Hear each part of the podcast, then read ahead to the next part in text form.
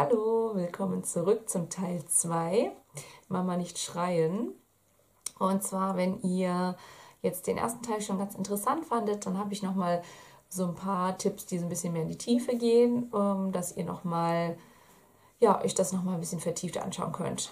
Also, wenn ihr äh, überrascht werdet von euren Kindern und dann eben diese Wut kommt, dann ähm, ist es sehr hilfreich, wenn ihr euer Kind versucht irgendwie besser zu verstehen, dass es jetzt eigentlich ja nur das i-Tüpfelchen äh, eurer Wut ist oder eurem gestressten Tag, dass ihr jetzt so reagiert. Ne? Also wenn, das geht ja meistens nicht um, keine Ahnung, um jetzt dieses, äh, diese eine Scheibe Salami, die jetzt irgendwie aufgegessen wurde und das Kind hat diese Salami nicht mehr und deswegen wütend wird und ihr vielleicht dann auch wütend werdet, sondern es geht ja irgendwie darum, dass das Kind einfach nur euch zum Überlaufen bringt, weil euer Tag eh schon so voll war.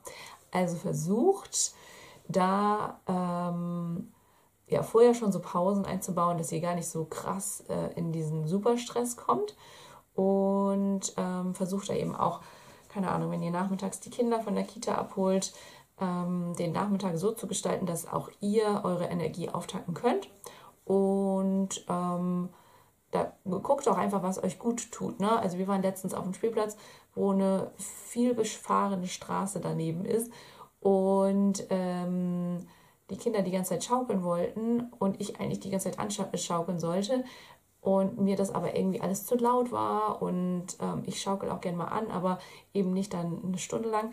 Und schaut einfach, dass ihr nachmittags auf einem Spielplatz landet oder keine Ahnung, ähm, nach Hause geht, früh genug nach Hause geht, dass ihr alle nochmal irgendwie runterkommt und nicht zu überladen seid. Weil ganz oft, auch bei den Kindern, sind ja diese Wutanfälle, Trotzanfälle oft, weil sie zu viele Eindrücke haben und ähm, dann könnt ihr eigentlich gar nicht mal unbedingt so sauer sein auf das Kind, weil Vielleicht war dieser Tag einfach zu voll, zu viele Menschen, zu viele fremde Menschen um, um das Kind rum oder um, auch um euch rum, dass ähm, das einfach alles nur so überläuft. Genau, also versucht da vielleicht auch ein paar Termine rauszunehmen.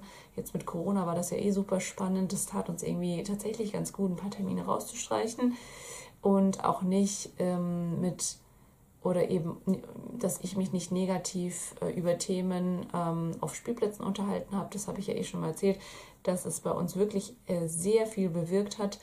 Seitdem ich mich nicht mehr über Themen aufgeregt habe, sind diese Probleme fast alle verschwunden. Äh, Finde ich super spannend. Ähm, aber ja, genau. Also versucht da ne, vielleicht ein bisschen mehr Ruhe reinzubringen in den Nachmittag oder eben einfach was, was euch auch gut tut, dann ist auch eure Laune gut und dann geht es auch dem Kind gut. Versucht auch wieder ein paar Aufgaben einzubauen, sodass das Kind beschäftigt ist, dass es sich wohlfühlt in der Familie, dass es wirklich sieht, hey, ich werde wirklich gebraucht, ähm, sonst schafft Mama das gar nicht. Äh, das ist super cool und das nimmt so diesen Trotz auch auf jeden Fall raus und dann natürlich auch bei euch ähm, sind auch weniger Reibungspunkte. Genau. Das ist der eine wichtige Punkt. Schaue ich nochmal kurz weiter. Ähm, genau, ihr könnt nochmal auf die Wortwahl achten. Wenn ihr jetzt sagt zum Beispiel sofort dieses Nein, ähm, dann schreckt das Kind vielleicht erstmal zurück. Ganz oft kann man auch das Wort Nein streichen und sagen, ähm, Beispiel Salami, stimmt, wir haben keine Salami mehr, die kaufen wir morgen. Und morgen hat der Metzger wieder auf. Erinnere mich nochmal dran, dann kaufen wir die morgen zusammen. Wenn ihr oder wenn das Kind noch irgendwo hin will und ihr dann sagt nein, Punkt, Punkt, könnt ihr auch sagen so, du, super Idee, wir gucken mal, ob wir das noch schaffen, aber eigentlich müssten wir auch noch zu Hause deine Kühe füttern oder deine Blumen gießen oder sonst was, irgendwas, was man halt machen kann. Und ähm, nicht gleich zu sagen, so nein, auf keinen Fall, dafür haben wir keine Zeit mehr, sondern super Idee, lass uns mal überlegen, ob wir dafür noch Zeit haben und sonst machen wir das einfach demnächst. genau. Dann könnt ihr auch noch so dieses Lass das äh, ist auch so ganz abschreckend für die Kinder. Versucht lieber zu sagen, ähm, warum ihr irgendwas nicht machen wollt und dann eben das Kind wieder zu motivieren, irgendwas anderes zu machen. Und dann ja, hat man auch schon mal weniger Stress da drin. Und manchmal ist es auch, manchmal verschiebt man so einen Wutanfall bei dem Kind und bei sich selber, indem man irgendwie das Kind nochmal ablenkt und vielleicht nochmal mehr überfordert. Und danach kommt dann der Wutanfall sowieso nochmal mit einem anderen Thema. Also vielleicht kurz diesem Wutanfall Raum geben. Und vielleicht seid ihr dann auch noch nicht in diesem krassen Wutanfall, sodass ihr auch noch nicht schreit, sondern ähm, dann es einfach zulassen, da sein fürs Kind, gar nicht unbedingt äh, die ganze Zeit sprechen, sondern einfach nur da sein, in den Arm nehmen oder äh, ja, trösten oder einfach Verständnis zeigen. Und ähm, weil ansonsten, also es kann gut gehen, wenn ihr das Kind ablenkt, aber es kann eben auch sein, dass es dann nach hinten losgeht und der Wutanfall kommt dann noch viel schlimmer.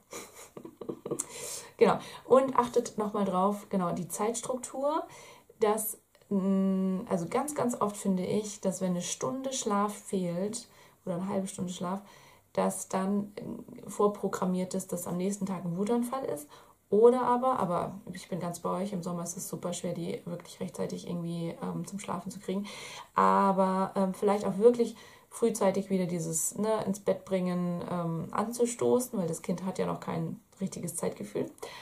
Und ähm, ja, auch tatsächlich bei so Kindern, die ähm, wuselig sind oder vergessen zu essen oder zu kurz essen, tatsächlich feste Essenszeiten einzuführen. So, ähm, weil sonst manche Kinder würden dann einfach vergessen zu essen, weil sie jetzt so im Spielen sind. Und dann sind auch oft diese Wutanfälle, weil sie einfach hungrig sind und müde sind. Und da könnt ihr eigentlich auch nicht so richtig sauer sein, aber dann wird man selber trotzdem so sauer, weil eigentlich sind die Kinder ja gar nicht so unbedingt schuld. Ne? Genau, also versucht nochmal bei euch ein bisschen Ruhe reinzubringen nach einem stressigen Arbeitstag, vielleicht auch dem Kind zu sagen, hey du, ich bin auch tatsächlich super gestresst, weil ich ähm, einen anstrengenden Tag hatte. Das versteht das Kind meistens ganz, ganz gut.